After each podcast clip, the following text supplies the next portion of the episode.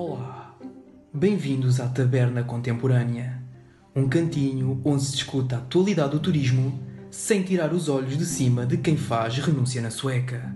Bolas, só sei jogar ao peixinho. Isso é porque tu és um broeiro da arte chávega. Ora, sejam muito bem-vindos ao segundo episódio da Taberna Contemporânea, que por razões estritamente técnicas teve que ser adiado para esta semana, pois não sabemos do saca-rolhas e andamos há uma semana a discutir qual a melhor forma de conseguir abrir esta garrafa de amêndoa amarga sem estragar o líquido espetacular que está lá dentro. É verdade, Rui. Sejam muito bem-vindos, caros ouvintes, a este segundo episódio. Por razões também técnicas, esta semana não nos vai ser possível editar o vídeo e, portanto, tem que nos aguentar com cortes, asneiras e com tudo mais o que vier à rede nesta taberna. Pois bem, mas a gente não está aqui para falar nem de licores, nem de líquidos, nem de garrafas sem rótulos em cima da mesa.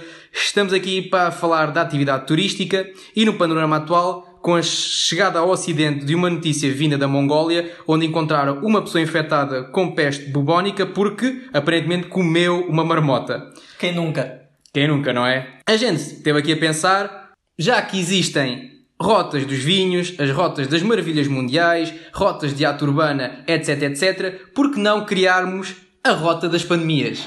Compre já na sua agência de viagens mais próxima. Compravas? Pagava. Pagavas? Então, houve bem esta promoção de um roteiro de- das pandemias.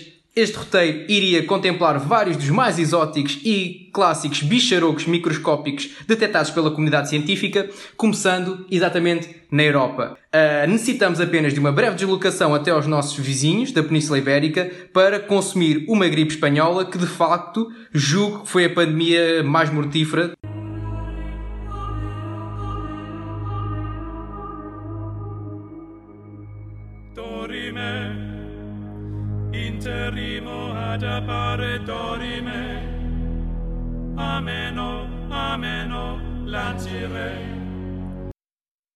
Pois bem, de Espanha precisamos apenas de uma viagem sobre o mar Mediterrâneo para chegar à Itália, o país que, pelos vistos, podemos considerar como o porto das pandemias, porque, aliás, terá sido a Itália que a mítica peste negra entrou pela Europa para começar a sua história de limpeza a seco de um terço da população europeia e, curiosamente, também foi na Itália um dos primeiros países a apanhar o Covid. Portanto, aproveitem esta magnífica oportunidade para ir à Itália. Não só em Itália se come muito bem, não apenas para ver fantásticos golos do Cristiano Ronaldo, mas também para consumir uma destas fantásticas pestes.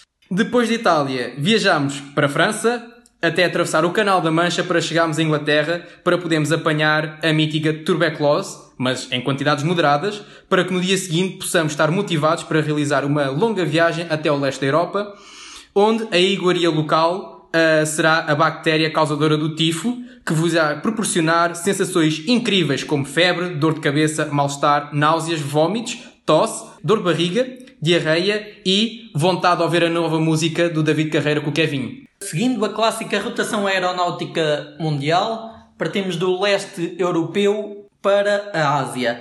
Na Ásia podemos também encontrar eh, fantásticas espécies que se podem consumir de diversas formas, através de picadas de mosquitos, através de marmotas até, é o mais... É ratos, é raposas, tudo o que veste naquele, naquele país vai tudo para dentro do bucho. Basta entrar no pântano e não ter medo. E portanto, neste magnífico continente, não só temos destinos fantásticos para descobrir, tais como a Tailândia, Camboja, Vietnã ou Laos, onde podem ser mordidos por mosquitos resistentes à segunda vaga da malária, que, a par do coronavírus, demora duas semanas a ser detectada, pelo que vão ter imenso tempo para viajar pelos países. Já estou com água na boca.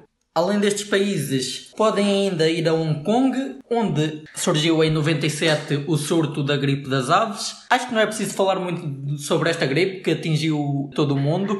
Portugal não foi exceção. No entanto, realçar apenas que entre comer um belo de um pato ou uma marmota, deixa ao vosso critério. Acho que a gripe das aves já chegou a Portugal, nomeadamente para a região da Ribeira de Aves, lá no norte, que é, que é o local desportivo das aves.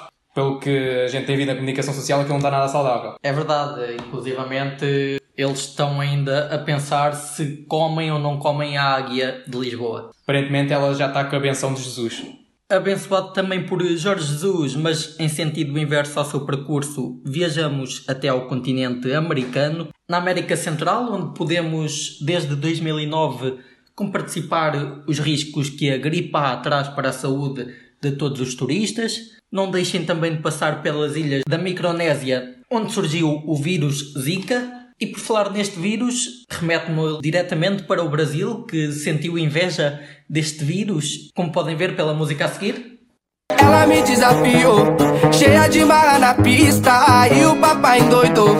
Ó, essa mina é zica, ó, essa mina é zica, zica, zica, zica. E com isto decidiram que também queriam uma pandemia e adotaram o dengue, que apesar de ser originário da África, ele bate forte é no Brasil. Das Américas será apenas preciso uma viagem através do Pacífico para deslocar-nos às pequenas ilhas Fiji, nação anfitriã de uma das pandemias que mais nos atormentou enquanto éramos putos. Não, não estou a falar de colheres de pau ou do chinelo das vossas mães, mas sim do sarampo. Das Ilhas Fiji, passamos para o último continente, o continente africano, local de origem da raça humana, mas também o local de origem de alguma das mais mortíferas pandemias mundiais. Falo principalmente da cólera e do ébola, produtos que os nossos clientes poderão desgostar ao visitar este caloroso continente. Para realizar este roteiro, terão apenas de nos contactar via e-mail ou no Instagram, com o vosso nome, data de nascimento e cópia do boletim de vacinas, que aliás terá que estar limpo para uma experiência mais única e autêntica dos valores turísticos oferecidos no nosso roteiro das pandemias. Não faça como 60% dos portugueses que em princípio não irão viajar nos próximos tempos. Pedro Nuno Santos fez questão de nacionalizar a TAP e ainda assim não, não há pessoas a querer viajar. É inadmissível como os portugueses não dão valor ao esforço feito pelo governo para os colocar a viajar. À espera, se calhar falta dinheiro. Agora é no bolso da TAP ou no bolso dos contribuintes? No entanto, se algum de vocês fizer parte deste grupo de portugueses que vão preferir fazer férias em casa por causa da pandemia, fiquem já avisados que não estão salvos de escaparem a uma doença, uma vez que poderão sempre apanhar uma infecção de Diogo Pissarras, Agir ou da família Carreira na rádio. O que, para aqueles que concordam comigo, é bem mais perigoso para a saúde do que a panóplia de doenças que o nosso fabuloso roteiro tem para oferecer. Sem dúvida, e o único sítio onde estão a salvos neste mundo é no arquipélago dos Açores. Fiquem com o Hugo Félix, que nos comunica à distância para vos apresentar o arquipélago dos Açores e, em particular, a ilha de São Miguel. Esperemos que gostem. Muito obrigado, Félix. Espero que os nossos ouvintes consigam perceber, porque aparentemente nenhum de nós é tradutor. No entanto, quero aqui expressar o meu desejo de que também gostava de, de visitar os Açores, nomeadamente a Ilha do Corvo, porque um dos meus objetivos de vida é tirar uma fotografia com todos os habitantes da Ilha do Corvo. Concluímos assim o segundo episódio da Taberna Contemporânea. Para a semana. Para a semana nada. Foste de férias a semana passada, para a semana vou eu.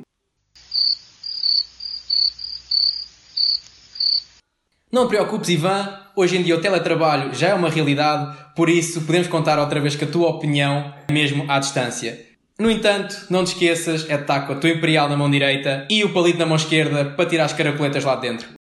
Muito obrigado por me receberem aqui, Ivan e Rui, aqui à Taberna Contemporânea. Vou fazer um esforço para que os nossos ouvintes consigam compreender o meu sotaque. Alguma coisa também podem sempre mandar mensagem ao Ivan, que ele é um bom tradutor, não, não se deixem enganar. Falando um pouco dos Açores, neste momento é sem dúvida um dos lugares mais seguros do mundo. Mas é preciso ter atenção que agora com a abertura das rotas de Boston, pode ser que deixe de ser um sítio seguro. Mas uh, pode ser que seja um tema de conversa num futuro episódio. Recomendo também, sem dúvida, reforça essa questão que não deixem de, visitar os Açores, estamos a precisar de vocês, turistas, uh, não só pela segurança que vivemos atualmente, mas também pela à vontade que consegue vivenciar agora nesta altura e, pela sua beleza natural, como é óbvio. Posso até dizer que esta é uma das melhores alturas para vir aqui, porque tanto os sítios, as paisagens, as nossas atrações uh, não estão cheias de turistas e consegue-se também entender um pouco mais o que é a essência dos Açores. Para os amantes da natureza, tenho aqui umas ideias que, para quem quiser visitar os Açores, há imensas atividades que se podem fazer, desde ver as baleias, uh, desde acampar no meio da floresta, como tomar banho na, na ferraria, que é um, um local com mar aberto, mas uh, onde a água pode chegar aos 40 graus graus, por exemplo, como também ver o pôr do sol, por exemplo, nos mosteiros, que é fantástico. Falando aqui um pouco das iguarias tradicionais, temos, claro, o nosso